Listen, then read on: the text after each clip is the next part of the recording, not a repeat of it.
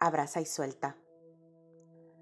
Nuestro avance en la vida depende mucho del enfoque.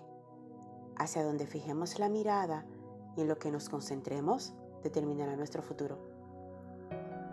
Pablo lista el anhelo de su corazón en parecerse a Cristo, andar como Él anduvo y ser partícipe del poder desatado en la cruz con su resurrección.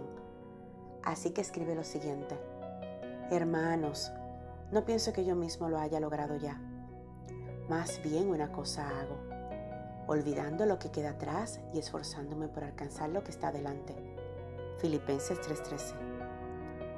La clave del avance es soltar el pasado, dejar de prestar atención a lo que era nuestra vida antes de este momento, dejar de lado los errores, las penas y sufrimientos, actitudes y hasta pensamientos que pueden dejarnos anclados en un tiempo que ya no existe porque en el pasado se encuentran los peores errores de nuestras vidas que deben ser tratados como lecciones aprendidas. Dios no se enfoca en tu pasado, al contrario, una vez cierres ese capítulo en tu vida, despliega delante de ti un plan prometedor que debes aprovechar al máximo. Abrazar como a tu vida misma esa oportunidad de caminar por una vía diferente.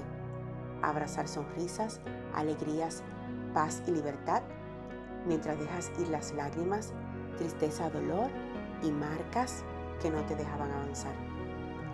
Si al mirar atrás siente vergüenza y dolor, úsalo como palanca para alcanzar ese nuevo tiempo en Dios. Senda Dios hace donde parece no haber camino.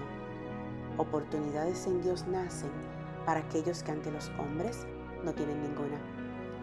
Recibe bendiciones abundantes en este día. Esta es tu reflexión de susurro celestial una guía devocional diaria para fortalecer tu vida. Síguenos en las redes sociales Facebook e Instagram